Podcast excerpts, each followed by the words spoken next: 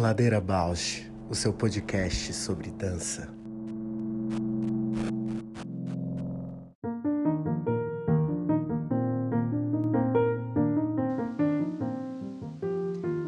Ladeira Bausch é um encontro semanal para mover pensamentos de corpo.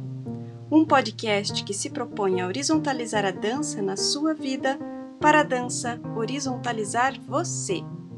Toda segunda-feira, um novo episódio com temas para dar voz a uma dança mais perto de você, contando o que nem sempre vai para cena, sem glamour e sem mito.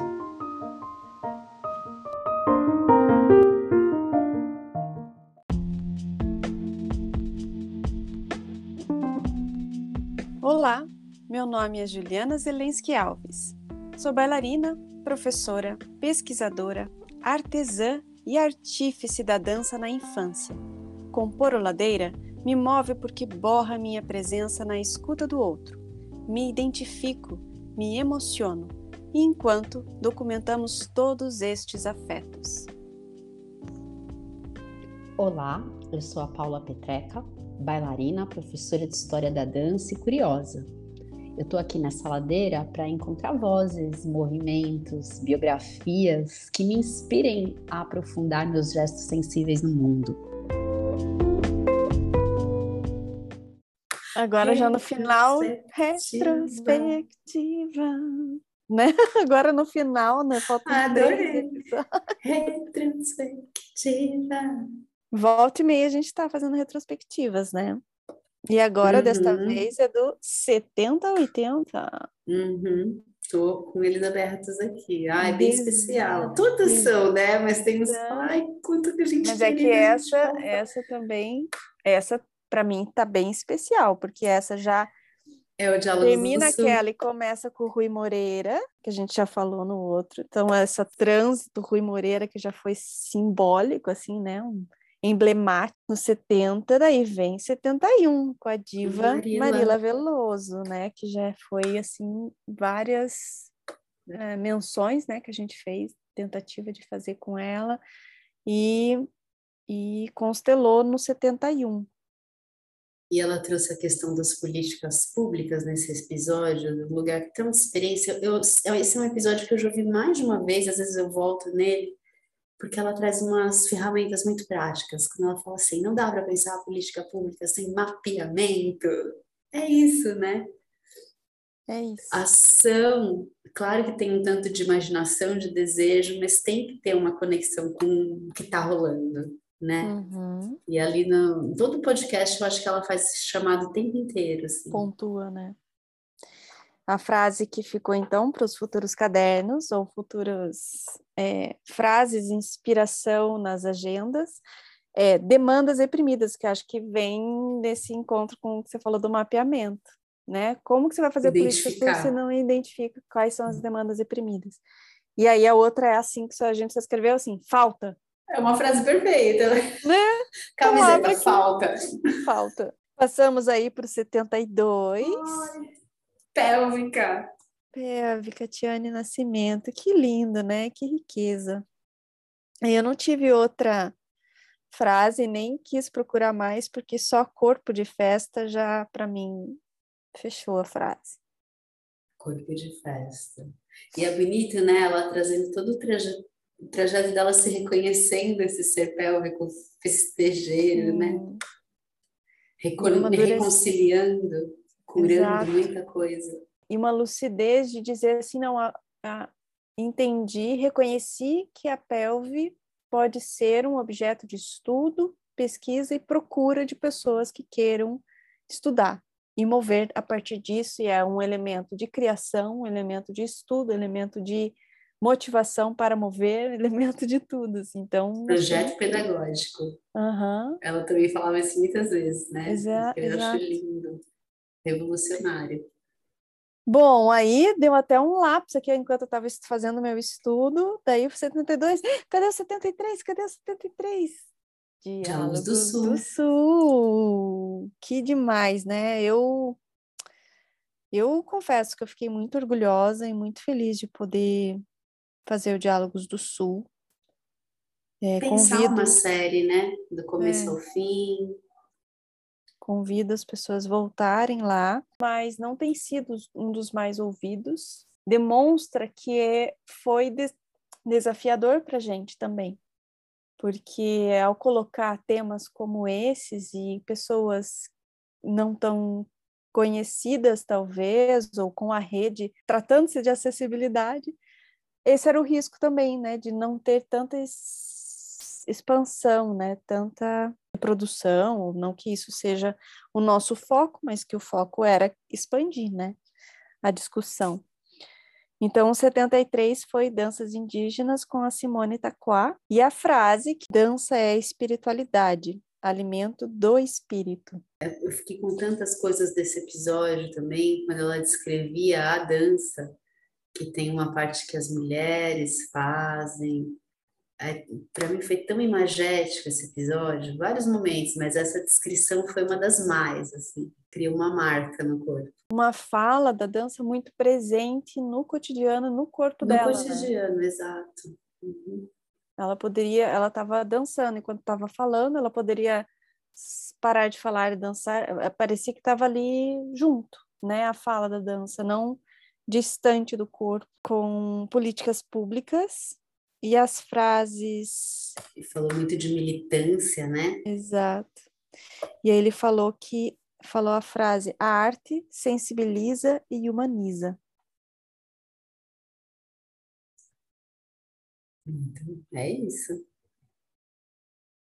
E agora o Brasil vai voltar a ter arte. Volta a ter Eba! Muita arte, muita cultura. E acho que cabe hoje dizer, acho que eu já passei vários episódios eh, tentando elaborar esse episódio, episódio com que inclui o Yuki, né, que foi a perda do Oberdan, que é um artista que eles tiveram um relacionamento muito tempo, assim, eram parceiros de dança, tinham o Sumos, que é o, o grupo de improvisação, então é uma o Yuki além dessa frase arte sensibiliza e humaniza, eu acho que tem essa questão política da arte mesmo proteger também as pessoas, Nossa, amiga, total. porque a política é um ato de proteção também. Pode É salvar política. a vida e pode tirar a vida, né? Uhum. Eu não falei ainda no, no, no Ladeira, mas durante vários episódios eu tenho tentado, pelas perguntas, tentado assimilar e elaborar a perda de um bailarino incrível, um artista muito atuante, assim, generosíssimo e que se foi. E dói muito para Uhum. a classe, né? E aí eu acho que faz a ponte, falando disso, faz a ponte para o episódio 75, com a Laremi Paixão, vem representando né, a- as danças afrodiaspóricas, e que as palavras dos cadernos que me vêm é essa multitude e representatividade. E também falava muito do coletivo, né? Da comunidade, essa segurança também do Uhum. entorno, né? 76 que vem o Moisés Batista, Todas as questões da acessibilidade. Aham. E ele falou muito de singularidade. Todo indivíduo é singular e na deficiência também cada um tem sua singularidade, para não colocar a deficiência como um, um Uhum. todo. É, uni- tão uniforme, né? Pois é. Aham. Incrível isso. E ele fala também, falou, a dança é o que você tem de melhor, porque ele comparou também ao esporte, né? Como ele é Uhum. atleta, que no esporte você tem que ou tá na alta performance ou não vai ter bom resultado. E, eu- e a dança é onde ele encontrou o melhor dele, sem ter essa pressão do melhor resultado. Que lindo isso, amiga. É bonito, eu gostei muito dessa frase. Profundo. E o 77, meu xodó, que é a live com a Ana Negrais e o Wagner Bittencourt. E eu Sobre não, audiodescrição, né? é, não escolhi nenhuma frase, essa é só galera acessar lá de novo e ouvir, né? É uma riqueza essa Uma live. riqueza. Depois vem a Ana Rita Teodoro, no 78, Nossa, foi tão querido esse episódio com ela. A gente falou tanto do chão, né? e ela falou: dançar é uma teimosia na vida, dançar por atrações e afetos, e ficou muito presente para mim o delirar anatomia, né? É, o livro dela. Também o que a gente vem buscado fazer aqui, delirar um pouco a dança, o gesto, o corpo, né? A, a palavra. Fala, a palavra. E depois vem em 79, Cinco Danças, com o Fernando de Proença arrasando. O Fernando, que é a voz tema do Ladeira, chega no episódio 79 para falar do projeto lindo, né? Que ele é. conceitualizou, dirigiu aí. E a frase, que foi o título, também inevitável, que é, foi perfeito, quando ela falou Goela Bausch, e lugar de poder, traduzido como... trabalhistas, né? A Exato. gente explorou nesse episódio. Conscientização de classe, né? É. Classe trabalhista da dança, que essa é a lição de casa para todos os dias, desde que a gente conversou com ela. Todos os dias. Se reconhecer trabalhadores. É, goela abaixo, não Desde são trabalhadores, bailarinos. Não enviamos mais mensagens depois das seis horas da noite na sexta-feira. Muitas lições de casa. Não marcamos mais gravações domingo. aos sábados, domingo. Chegamos no 80. Acompanhe-nos mais aí para as próximas dezenas. Faltam 20. mais. É, faltam duas 20, dezenas. duas dezenas e dois episódios para chegarmos ao 100.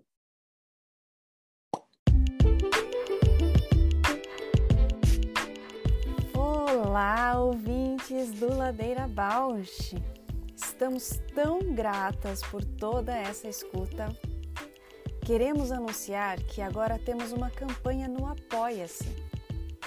Caso queira contribuir com algum destes episódios, nos incentivar a continuar produzindo, entra lá no site do apoia.c barra. Estaremos lá Beijo a Baus!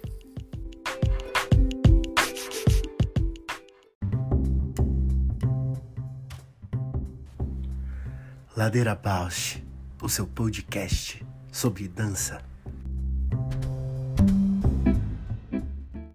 Mel. Olá. Olha. Boa tarde. Tudo bom? Tudo bem, bem-vinda. Ladeira Bausch. Delícia, muito legal. Olá, Melissa. É. Tudo prazer. bom, Juliana? Tudo bem, você? Prazer conhecê-la, bem-vinda. Obrigada, prazer é meu. É, muito legal, gente. Esse podcast é demais. Super projeto. Lembro de você, Paula, fazendo o curso, né? Cursos, é, o curso da Zélia. Sim. Tanto tempo atrás. Olá, Zélia, bem-vinda. Olá, Zélia, bem-vinda. Prazer conhecê-la. Tudo bem? Tudo bom, Juliana? Certo. Oi, gente. Bem-vinda. Oba! Prazer, Flávia, que bom. Bem-vinda, Ladeira. Bem feliz de recebê-las. Oba, a gente está contente também. Tá bom. Muito legal, gente. É uma delícia o podcast. Eu fiquei ouvindo vários, adorando. E eu não sabia, gente, eu não sabia. Eu sou pouco ligada, né, nas redes, assim. Aí eu não sabia. Para a gente tem sido uma prática desde a pandemia de toda semana receber alguém, alguma pessoa com uma trajetória e conversar. E aí a gente também vai mapeando tanta experiência incrível Está sendo bem rico. E vai dando um panorama, assim, né? Porque ouvindo é, as conversas, vai dando super um panorama é, do que as pessoas estão pensando e fazendo, né? E sei lá, às vezes pessoas que você conhece atuando, mas falando assim é diferente, né? Muito legal. Parabéns, gente. Que bom, obrigada. Ah, eu fico bem feliz desse retorno, porque é, para a gente tem sido assim um, uma, um abismo, né? Porque cada, cada episódio abrem-se temas assim, porque vem dessas crises, dessas questões que a gente às vezes não não toca muito, né? E aí quando expõe, fala e aí abre outro, então vamos falar disso, vamos buscar alguém. E isso é E esse ciclo que parece que não, não tem fim, assim, faz com que a gente continue nutrindo e, e fazendo, e, e toma gosto também, né? Porque expande demais a, a visão de mundo.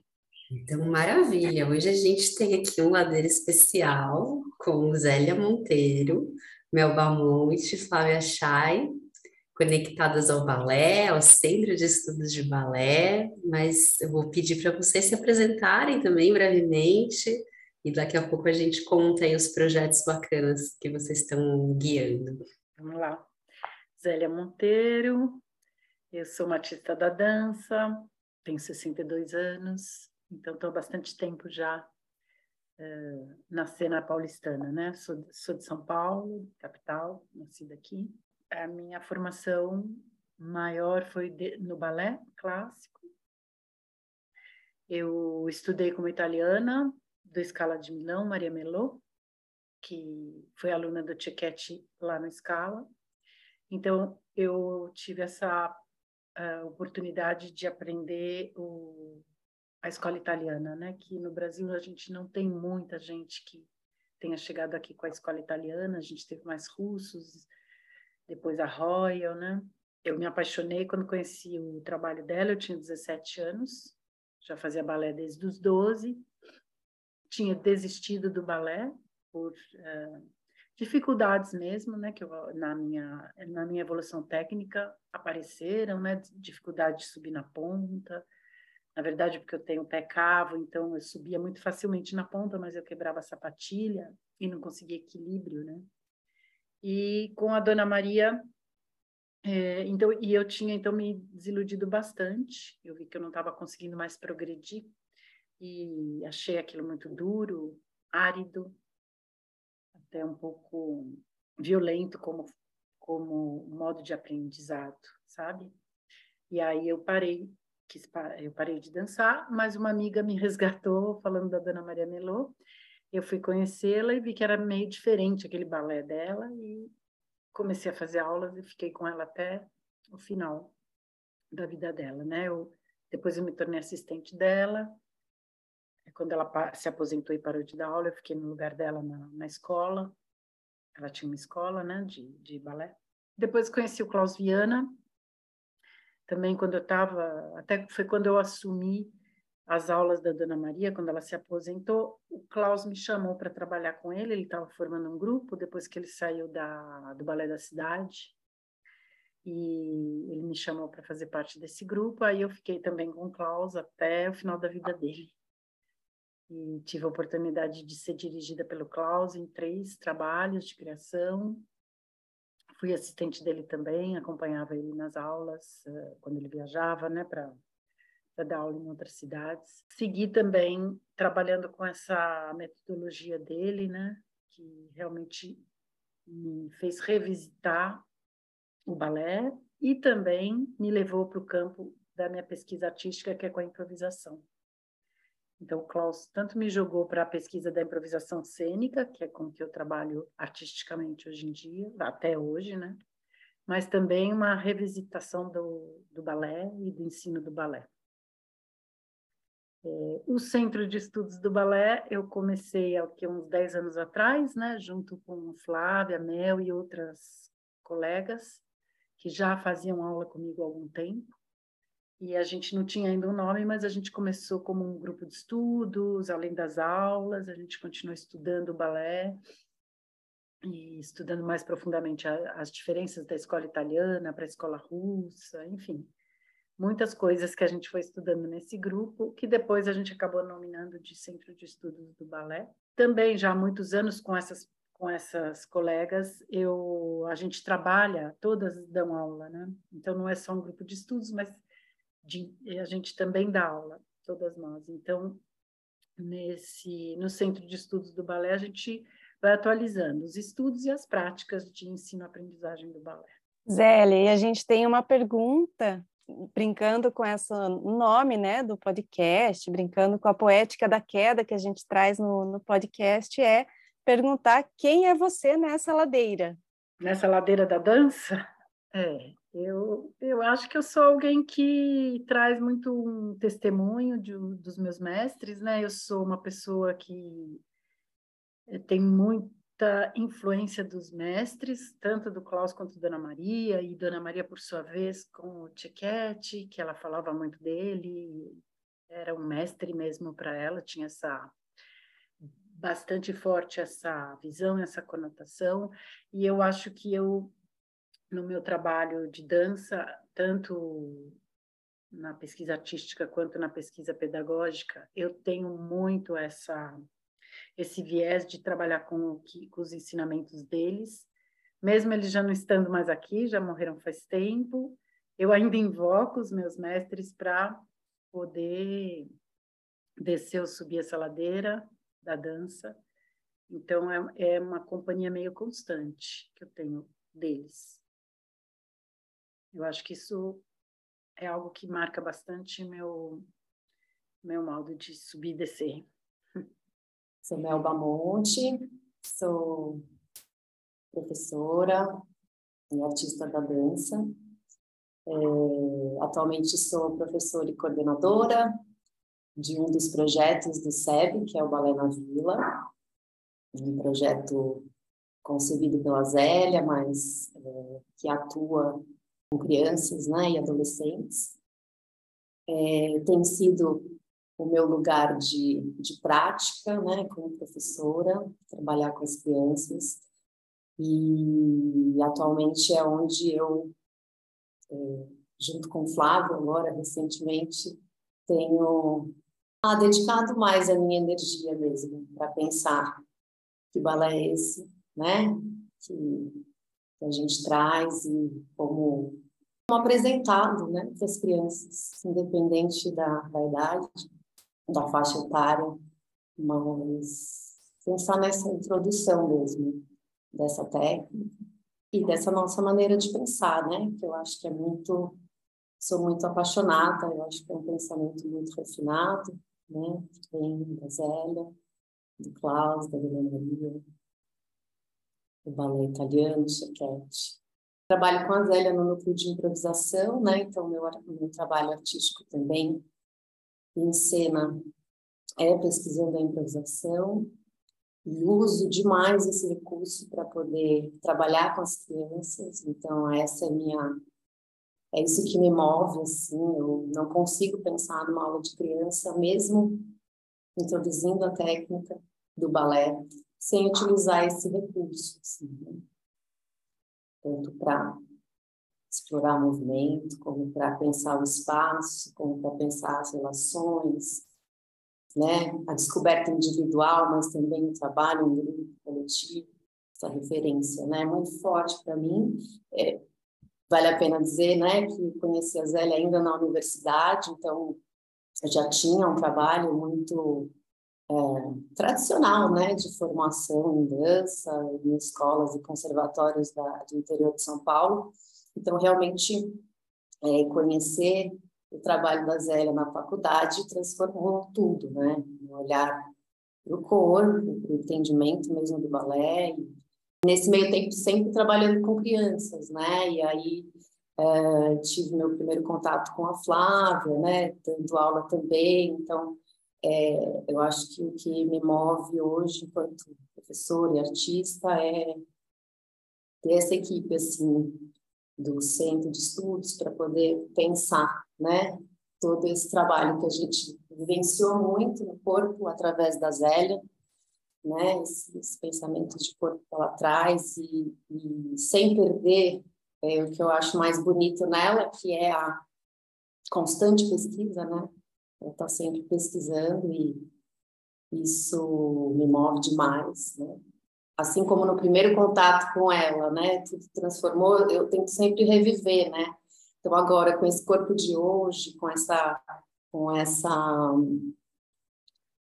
é, experiência de hoje, né? Como é que eu posso ainda buscar, né? Cavucar e, e, e aí minha parceria com a Flávia também está muito forte agora para a gente entender também o que é esse trabalho todo que a gente tem no nosso corpo, como é que é, é estruturá-lo, né, e pensá-lo não só na prática, mas também no discurso, no fazer, né? Esses estudos mesmo práticos com as crianças, acho que é.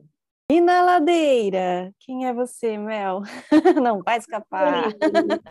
Sou eu na ladeira, mas acho que é essa pessoa que se preocupa com o que está sendo colocado, assim, né? Eu tenho, eu sou mãe, tenho dois filhos, isso também transformou muito meu jeito de dar aula para criança, mas quero poder poder fazer diferença, né? Me preocupo com esses serzinhos que estão em contato com o corpo, com o movimento. A gente fala muito, né, que também estão no mundo e que a gente ajuda, né, a formar através do, do movimento. Então, eu acho que eu sou essa pessoa preocupada com isso. Assim, isso me move. Eu sou a Flávia, né? É, e eu, eu, acho que eu vou começar falando da ladeira, pode? porque eu sabia que ia vir esse negócio, gente, aí eu fiquei pensando, porque essa metáfora é muito maravilhosa, é muito maravilhosa. E eu fiquei pensando, né, quem que sou eu na ladeira? O que, que é essa ladeira, né? Para mim, isso que a gente está fazendo hoje aqui é muito eu na ladeira, porque tem essa coisa do movimento, da gente estar tá fazendo, descobrindo o que está fazendo, pensando no que está fazendo, pensando no que vai fazer depois, e, e aí reconhecendo o que, que é esse um caminho né, que, que se apresenta e por onde você pode é, trilhar. Então, para mim, isso aqui sou eu na ladeira, muito. Sou pesquisadora de dança, acho que eu me defino mais assim. Eu atuo como professora como artista também, mas eu acho que para mim o, a minha paixão é esse lugar da pesquisa, é, tanto corporal, né, cênica, em sala de aula, mas também acadêmica, é, que eu fui tra é, trazendo tudo isso junto. Por isso que essa coisa da ladeira para mim é, é legal, assim, essa coisa do movimento eu achei demais. E eu aqui, né, com a Zélia, com a Mel, eu também eu conheci a Zélia antes de entrar na, na graduação, depois, é, mas eu fiz artes do corpo, né, e a Zélia era professora lá, a Mel foi minha veterana, quando eu entrei, a Mel estava se formando, assim, e já foi, assim, um... Nossa, eu lembro da Mel dançando, já era um lugar, assim, muito de admiração, né. E eu caí na aula de balé da Zélia também, foi uma amiga que me resgatou. Eu também tenho uma formação tradicional, mas eu tive bons professores, assim, eu não tive, eu nunca fui maltratada em sala, nunca corporalmente, nem é, ideologicamente, eu não, não tive isso, eu tive bons professores. Mas para mim o que pegava era uma coisa de assim, é, eu vou trabalhar com o quê? Porque era uma prática que eu tinha desde criança, é, de fazer aula de dança e principalmente de balé, assim. E a minha única perspectiva, quando eu fiquei é, jovem, né, que eu tinha ali meus 17, 18 anos, que você vai pensar numa, é, num estudo mais de especialização, eu não vi uma perspectiva de atuação em dança. E aí eu parei de dançar um tempo, assim, uns dois anos eu falei, não, vou fazer outra coisa, fiz vestibular para outra coisa, eu sou hoteleira também. Quer dizer, só a graduação, tenho a graduação.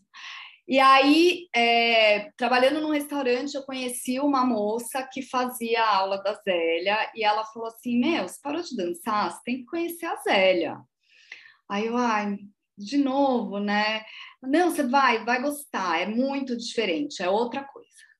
E aí ela me levou é, para fazer aula da Zélia e para mim foi muito impactante mesmo, assim, era porque era outra ideia do que é balé e, de, e, e do que são, é, do que, que é prioridade ali quando você está na prática, assim, e eu tenho viva no corpo a sensação da primeira correção que a Zélia fez, assim, que eu não conseguia me mexer. Eu falava, gente, eu fiz Batman Tandy a vida inteira e agora eu não consigo sair do lugar.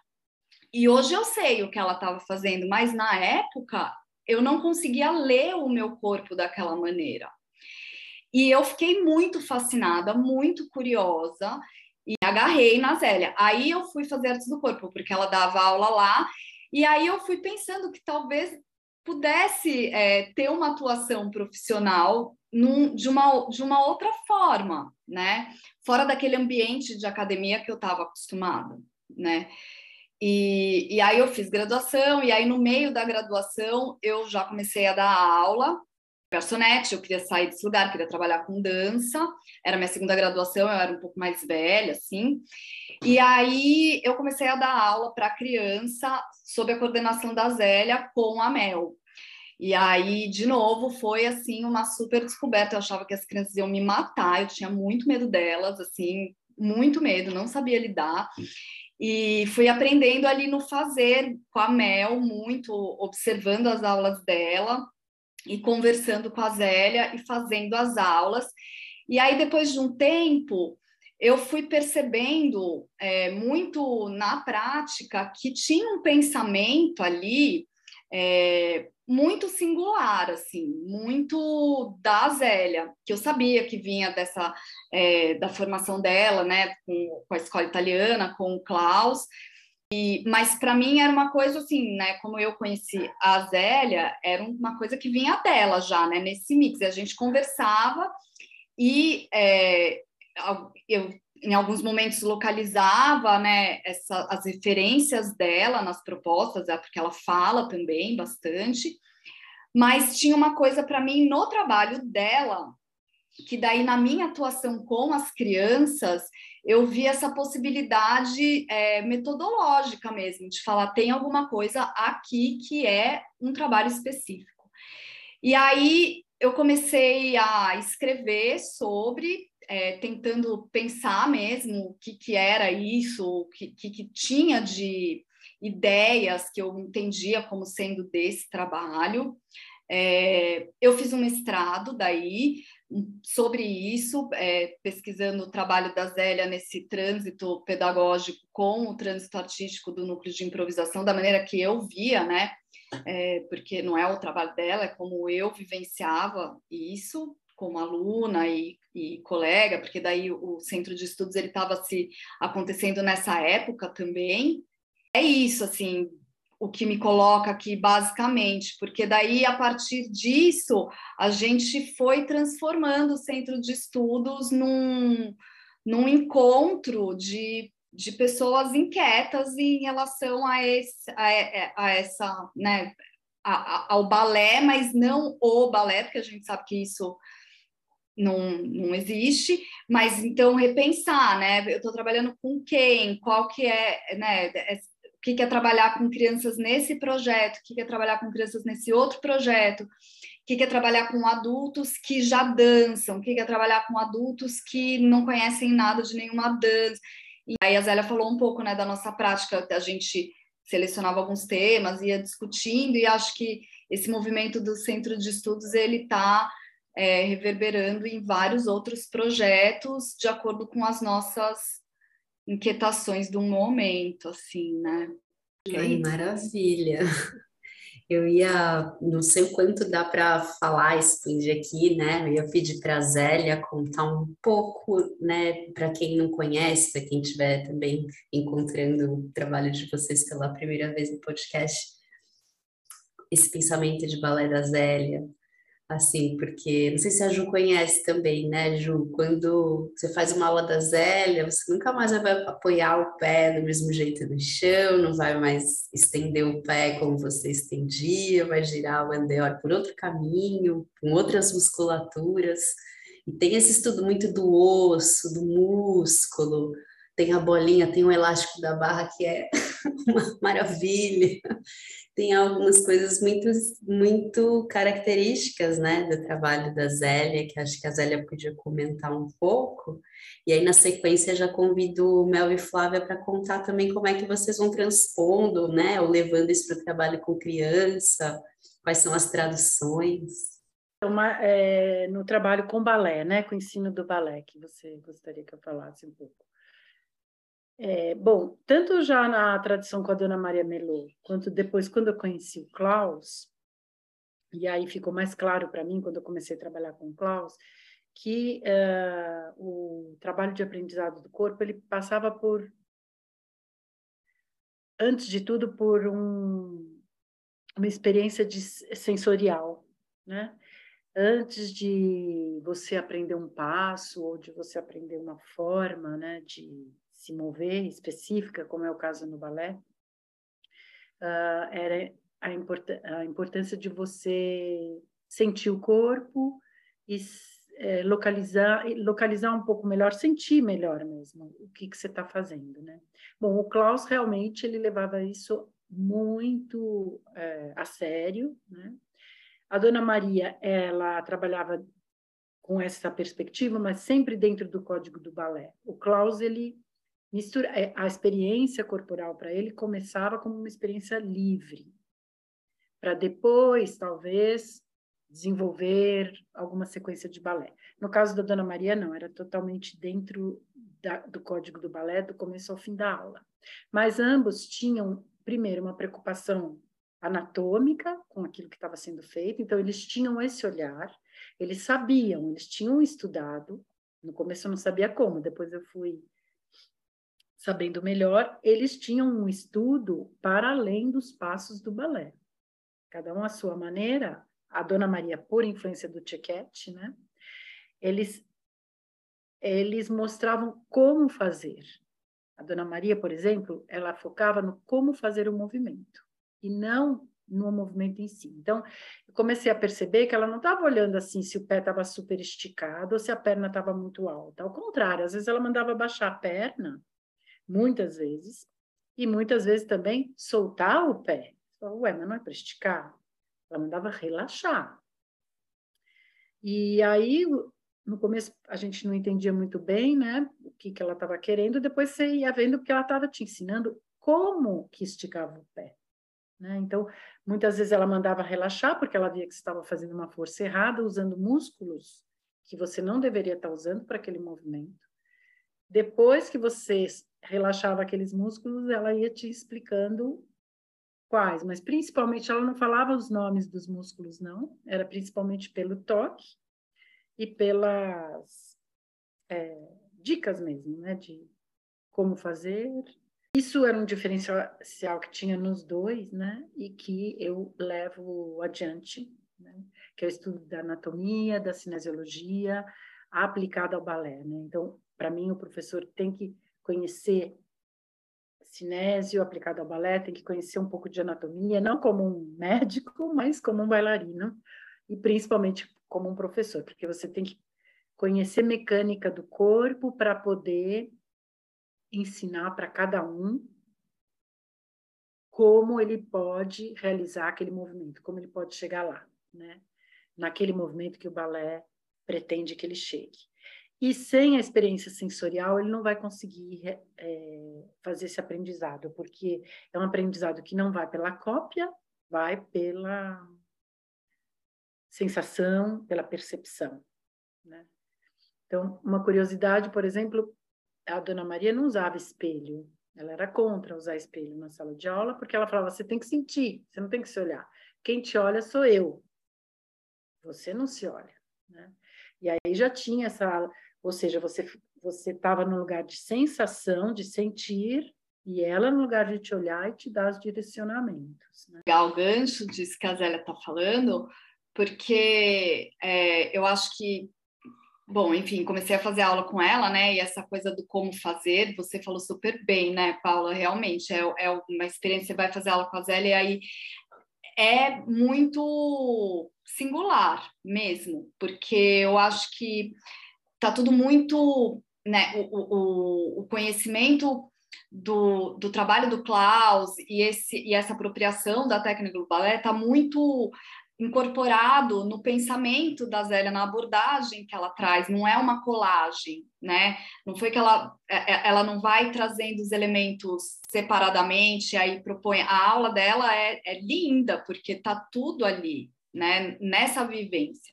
Então eu estava é, imersa nisso, experimentando no meu corpo, e aí tem essas descobertas, né, de você perceber é, o espaço torcendo num arabesque, por exemplo, você experimenta isso, né?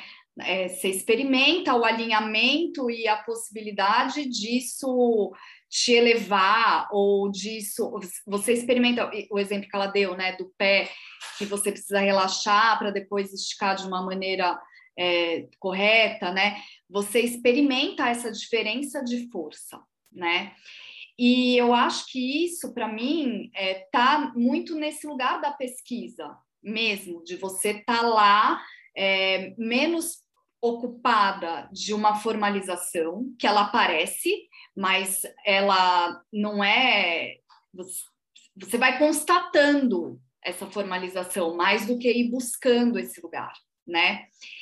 E aí na prática com as crianças, quando a gente estava ali, eu acho que esse lugar da pesquisa ele casa diretamente com o lugar da curiosidade da criança, desse interesse o que que eu estou fazendo, né? Essa descoberta por si, né? Em relação com quem está do teu lado, tua colega que está ali, né? A tua professora, é, a proposta, a música, o que está acontecendo, esse lugar da curiosidade vai vindo muito nessa relação de quem está dando aula e da criança que está ali experimentando. Então, realmente, a formalização, você dizer que aquilo é um demi-plié, que aquilo é um battement tandier, isso é tão é, secundário, né?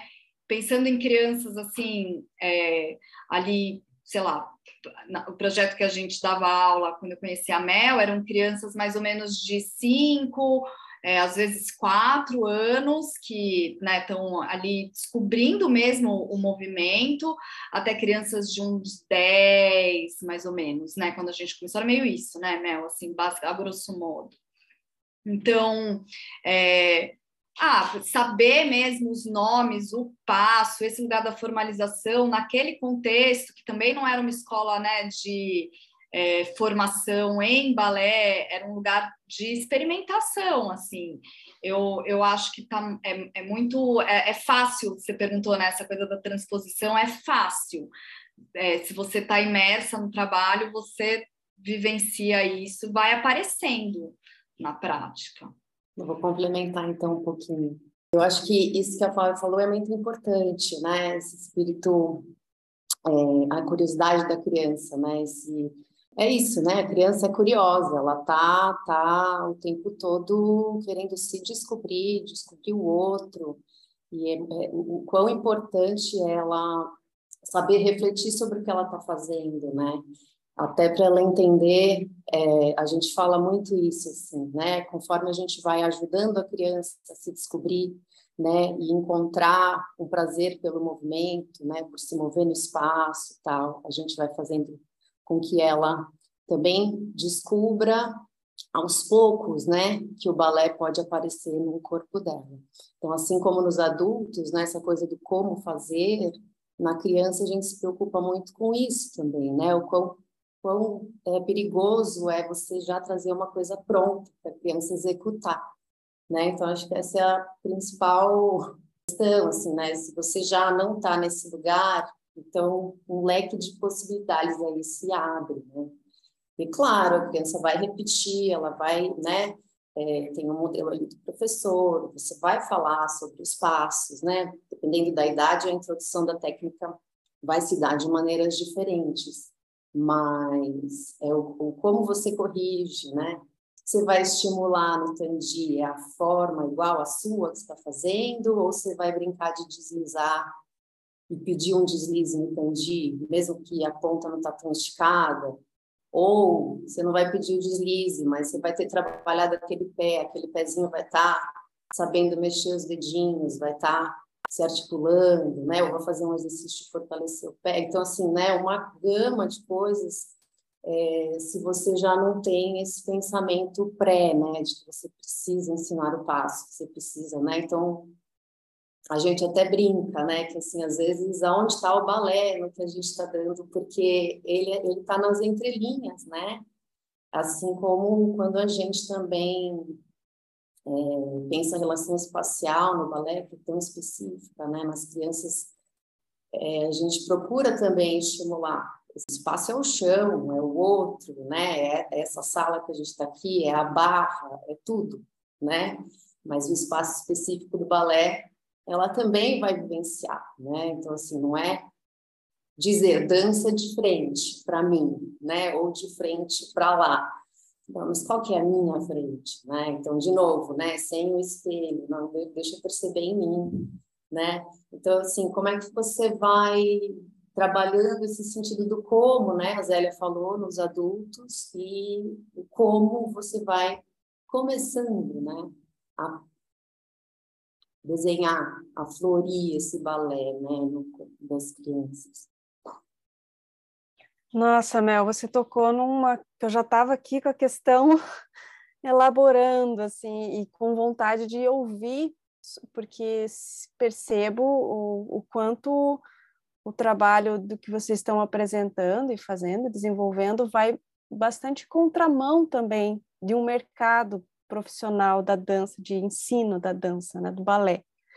E isso é um, né, um, a feridinha assim que, que talvez a gente possa tocar, porque esse esse a contramão faz com que a gente precise talvez defender muito que é processo que não vai ser visto na hora, que não vai ser visto no, no, final do ano, que não vai ser visto, que às vezes vai ter que afrouxar o pé e às vezes é, vai, vai tendo esses conflitos, esse confronto também, né? Até de ter que defender, né? Um desgaste de ter que defender do que você sabe que você está fazendo.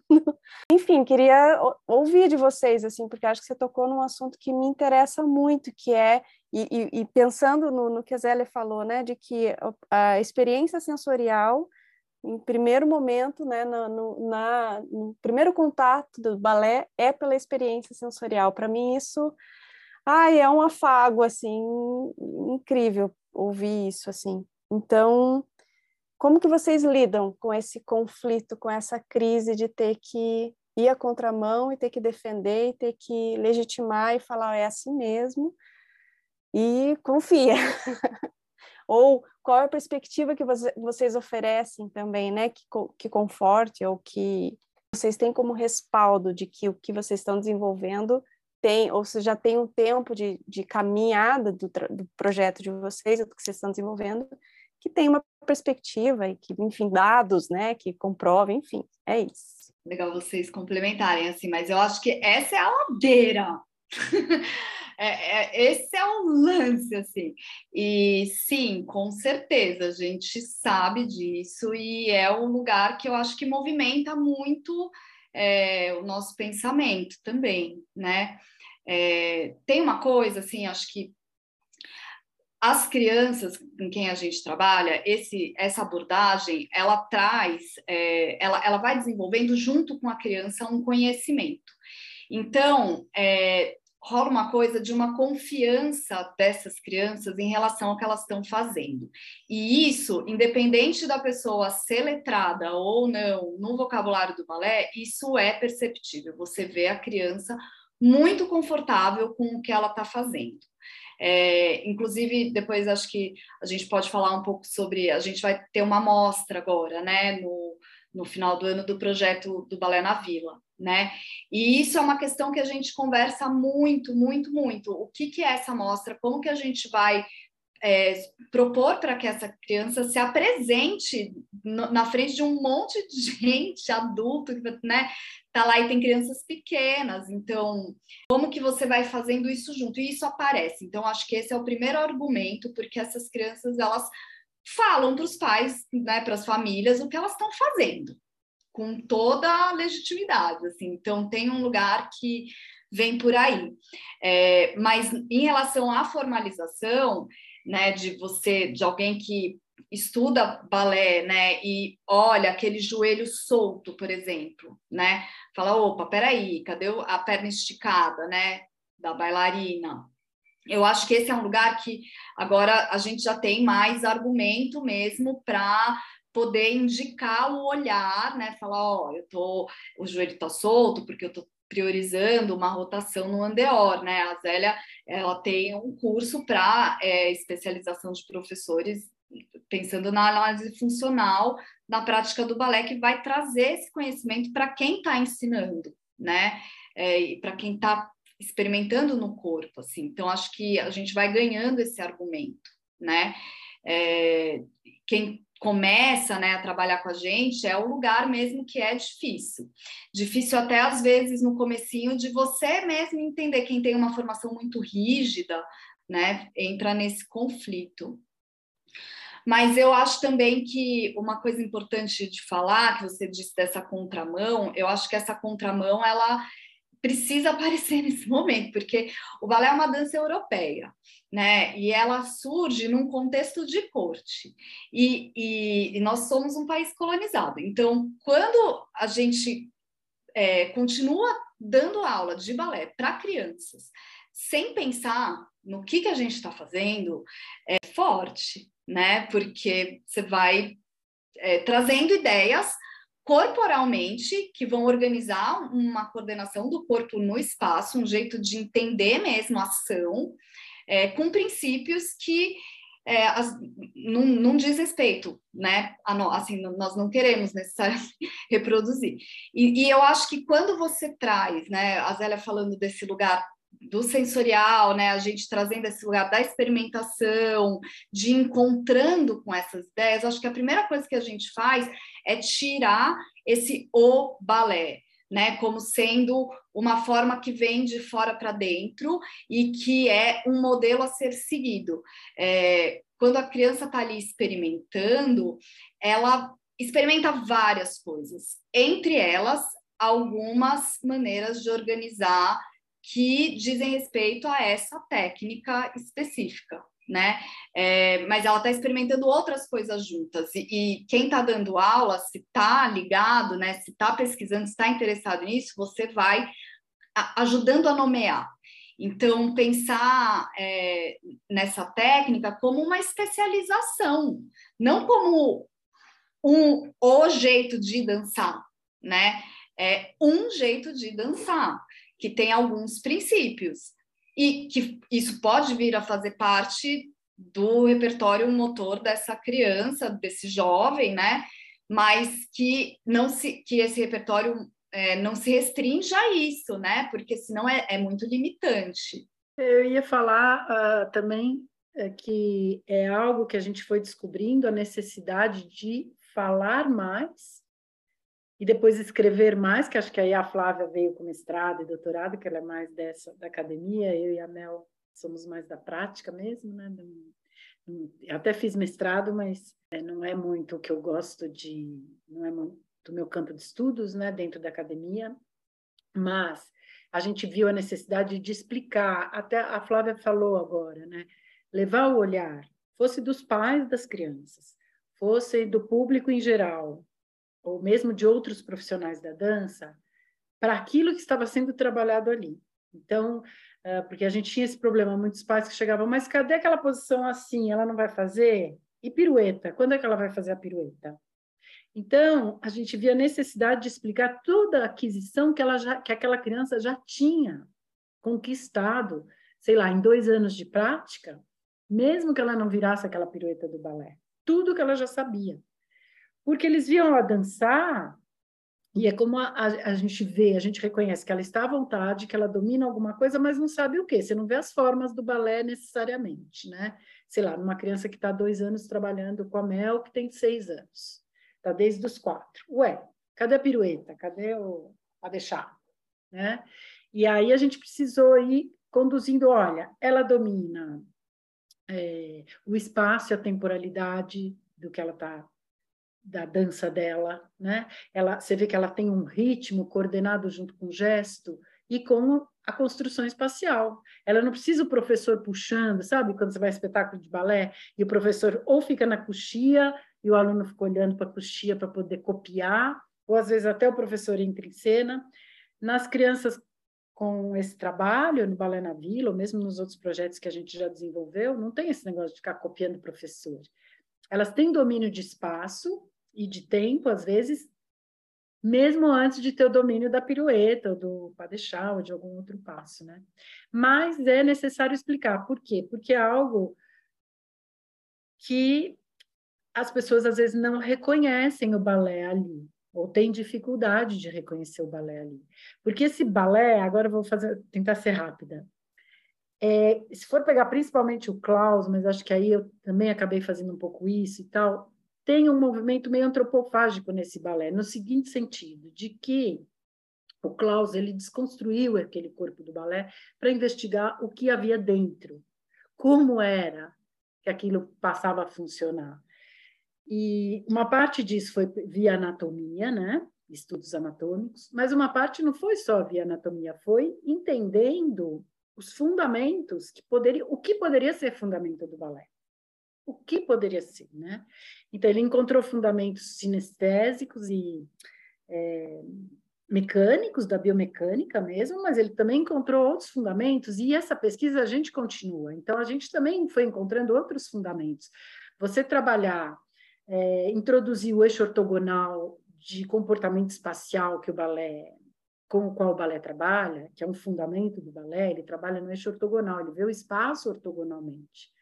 Como é então que você vai, pela improvisação, introduzir esses eixos? Né? Coisa que a gente vê nos alunos da Mel, até tem um videozinho né, disso. Eles, elas trabalhando dentro da improvisação a ortogonalidade e não necessariamente fazendo pas de chat, pas de bourré, né? Como a gente já falou aqui. Não tem os passos. Então, você vai para um fundamento justamente porque você pode adentrar a estrutura do balé e falar: peraí, o que, que é isso? Que chegou aqui chamado balé. Posso só complementar rapidinho? Não é isso mesmo, Zélia. É, é, que me fez pensar agora é, nessa coisa do, da gente também é, enfim, é só porque eu lembrei de uma aula recente que eu dei, é como é, as formalizações, sei lá, aquilo que a família vai ver da criança, né?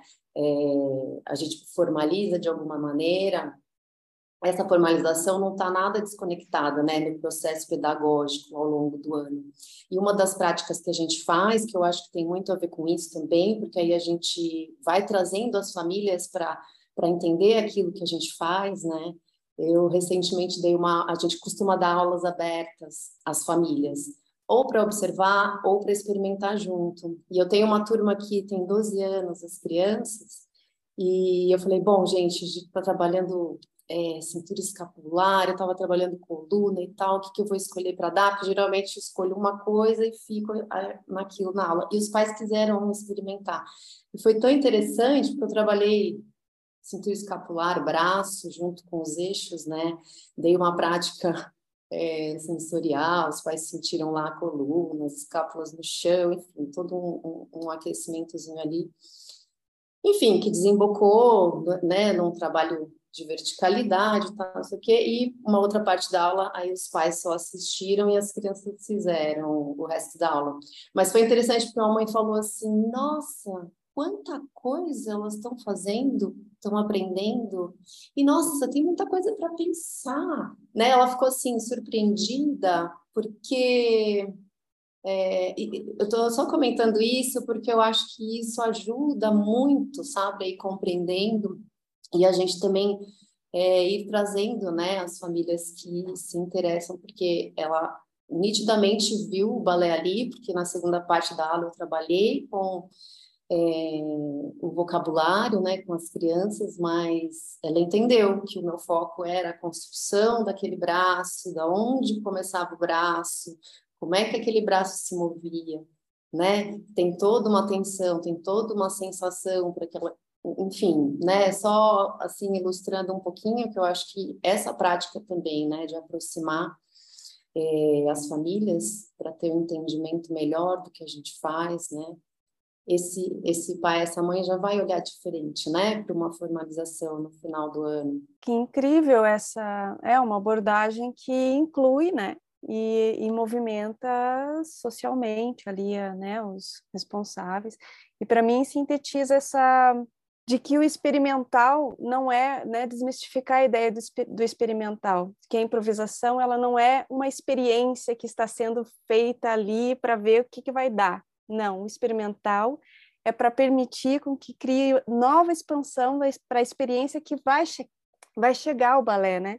O balé vai chegar e vai ter ali uma estrutura de corpo para receber aquela técnica, né? Então, acho que é legal essa palavrinha, às vezes o experimental vem com, com um peso, né, de pejorativo para uma ideia de que ah, não sabe o que está fazendo, está experimentando. Só que não, tá ali nutrindo o corpo e preparando o corpo para poder receber uma técnica que é bem-vinda quando o corpo está preparado, né? E não separa também, né, Ju? Eu acho que isso não, não separa, assim, nem essa, essa experimentação, que é uma é, vivência em si só, né? Assim, no sentido de pensar num conhecimento progressivo até, né? É, é, é ela não está só nesse lugar e a técnica também não está num lugar de fora do corpo, né? Uma lista de passos que daí você vai é, colocando, introduzindo num corpo, né? Como se fosse uma coisa de fora. É, é, a gente tem essa experiência de, desse, desse fazer é, do balé ser desenhado nessa experiência, né? Que a minha é uma, a sua é outra, a da Zélia é outra, né? Vai, vai acontecendo nessa prática, né? E aí aparecendo quem é essa pessoa que está ali dançando, né? Quem é essa criança que está ali dançando? Quem é essa mulher que está ali experimentando, dançando? Quem é essa professora que está ali dando aula? Né? É, os interesses dessa professora com cada turma, como que isso aparece, né? Como que essa aula diz respeito também a quem está conduzindo a aula, né? É, a gente tem falado muito sobre isso, de, de, dessas aulas, é, porque, sei lá, muitas vezes você vê pessoas que são bailarinas aposentadas, né, bailarinos aposentados que estão dando aula de balé para crianças e, e, e, como, como se fosse uma... É, vou ensinar alguma coisa que eu já aprendi e não faço mais, né? E eu acho que esse trabalho ele movimenta nesse lugar de você estar tá se, é, se reconhecendo, é, pesquisando como, pro, como professora, né? Que te interessa ali com esse grupo de crianças, né? Então, agora ouvindo a Flávia também, me lembrei que até outras questões que vão aparecendo, que poderiam não ser diretamente ligadas à, à técnica do balé, como, por exemplo, a gente vê às vezes uma criança falando para outra: Ah, você está descabelada, né? Então, aquela criança já tem um conceito de como que é que arruma o cabelo no balé e a outra criança está descabelada. Então, isso às vezes pode virar um assunto de uma aula, não necessariamente o movimento, mas o que, que é, como é que o balé usa os cabelos, como são os cabelos brasileiros, né? Porque tem muitos cabelos encaracolados e, e que não é aquele cabelo liso e que você, na hora de fazer o coque, é, ele vai né, ter frizz, e, enfim, e como que a gente vai então discutir diferentes cabelos diferentes maneiras de usar o cabelo dançando para chegar no coque, que é o jeito que o balé usa o cabelo feminino, né, no caso da mulher. bailarina clássica, ela prende o cabelo no coque, né? Mas aí você tem que também nesse lugar desconstruir aquele coque do balé para chegar nas experiências de cabelo e, né, até lembrei de uma coreografia da Mel, da Mel e das alunas, né, que elas tiravam o coque e começava a dançar com o cabelo levando os movimentos e depois era o coque, ou seja, isso também foi um assunto de balé, né, trabalhado no contexto de uma aula de balé uma riqueza ouvir vocês, né? De ver todas essas camadas que envolvem um saber técnico, um compartilhamento de experiência, uma formação que é humana, né? E todo um aspecto cultural, também de uma cultura de balé que se localizar no Brasil de 2022, né? Ter esse contexto, como isso é importante, como isso faz falta. Que bom que tem o projeto de vocês. A gente daqui a pouco acho que pede para vocês darem um serviço para os ouvintes, mas antes da gente fazer assim os encaminhamentos finais, tem um convite que a gente costuma pedir aqui no Ladeira, que é trazer a dança em palavra, que pode ser uma descrição de um gesto, uma descrição de um movimento, uma narração de um exercício. E a gente queria deixar esse convite para vocês. eu vou tentar misturar duas coisas que me vêm, porque eu falei, nossa, faltou dizer um negócio sobre o Balé na Vila, especificamente esse projeto de criança que a gente está realizando há já quatro anos, né? Cinco, né? Acho que é o quinto ano desse projeto. A gente já teve vários. Mas esse eu falei, nossa, faltou falar isso. Então, agora com a sua, com o seu convite, vou ver se eu consigo chegar nisso que, que ficou faltando. É, que, assim, dançar para mim é fazer política, né? O corpo é um lugar político, ele é um lugar de lutas, né? Os conflitos uh, do que a gente vive, eles vão acontecer no corpo, né?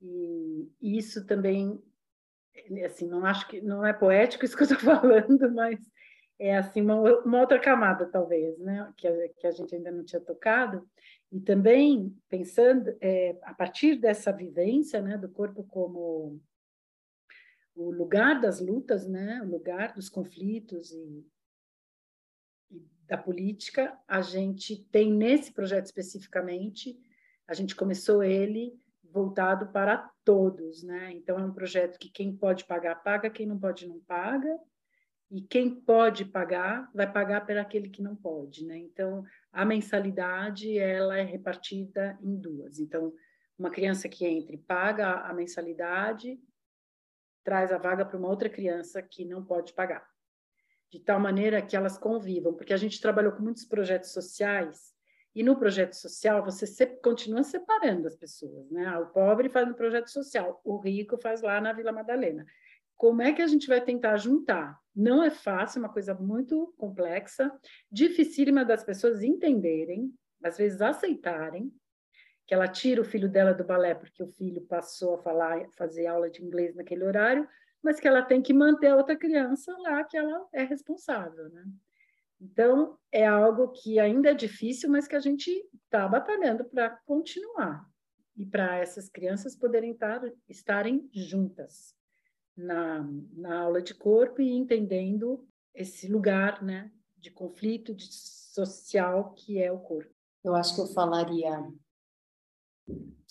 tensões, padrões, é, oposições e relação com a gravidade.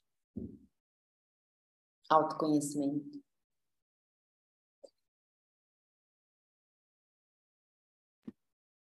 Gente, eu não sei fazer isso. Que coisa difícil.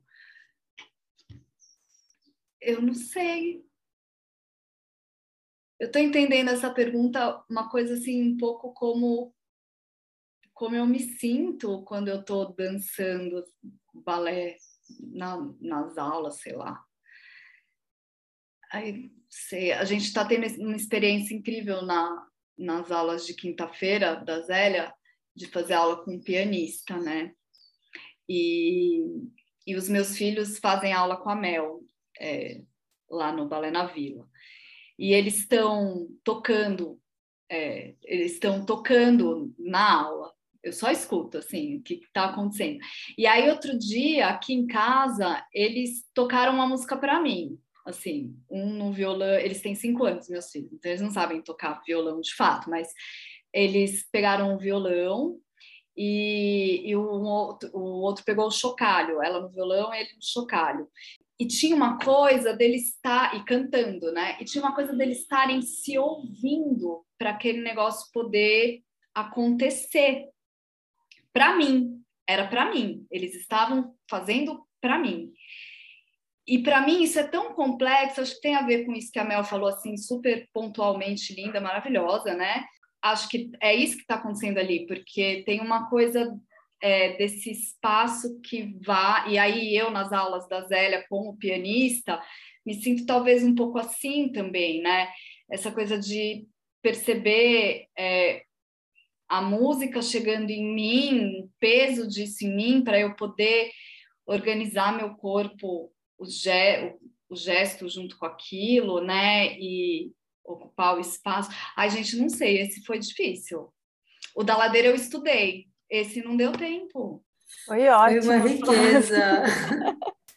Para mim ficou é, essa. Até o da Zélia entra, que não falou que não foi poético, mas foi muito prático. Acho que eu faço a faço a, a ladeira conecta, assim, que é essa, essa harmonia, uma harmonização do corpo, de uma singularidade para um coletivo, de uma ideia, para fazer essa ideia tornar-se possível e, e, humanamente possível, assim, socialmente, né? Então, acho, acho que foi impecável a tua descrição. ah, já vou, vou aproveitar, então, e agradecer muitíssimo a presença de vocês. Que riqueza! Nossa, tive várias é, curas de ouvir, ouvir uma abordagem de dança tão afetuosa, tão pensando mesmo nessa humanidade, nessa nesse cuidado com o corpo para ensinar uma técnica que tem toda uma, uma carga histórica é, e pensar, né? Pensar que ela não é fixa, ela não é parada, paralisada, né? Então agradeço muitíssimo, acho que é uma riqueza, acho que é não, espero que não pare por aqui a nossa a nossa ladeira.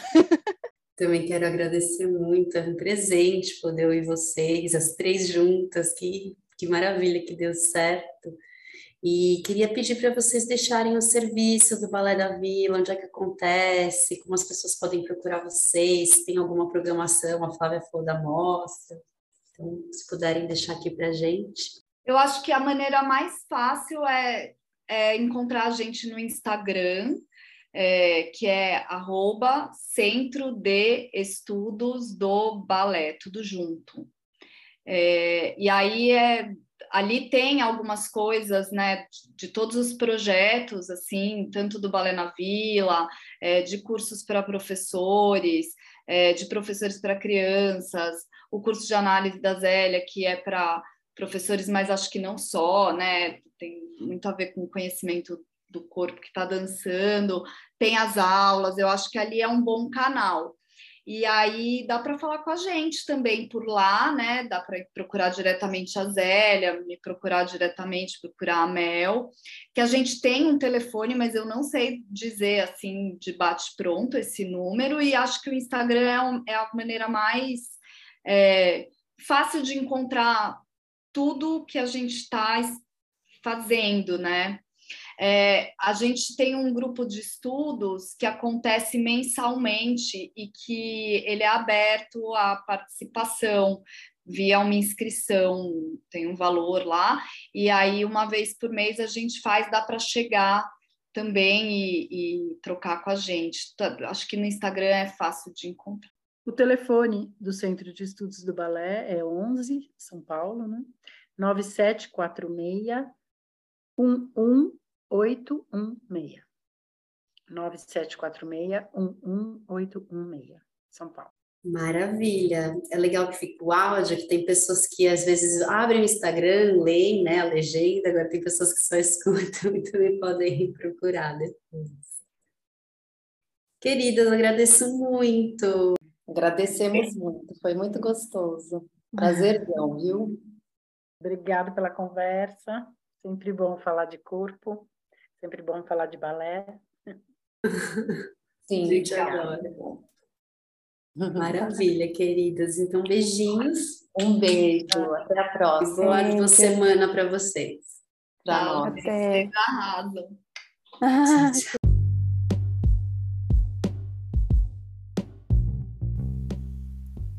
O Ladeira Bausch é uma produção independente por Deusas Produções. Curadoria, gravação, edição de som e capas por Juliana Alves e Paula Petreca. Voz da vinheta de Fernando de Proença. Produção fica em cargo de Moira Albuquerque.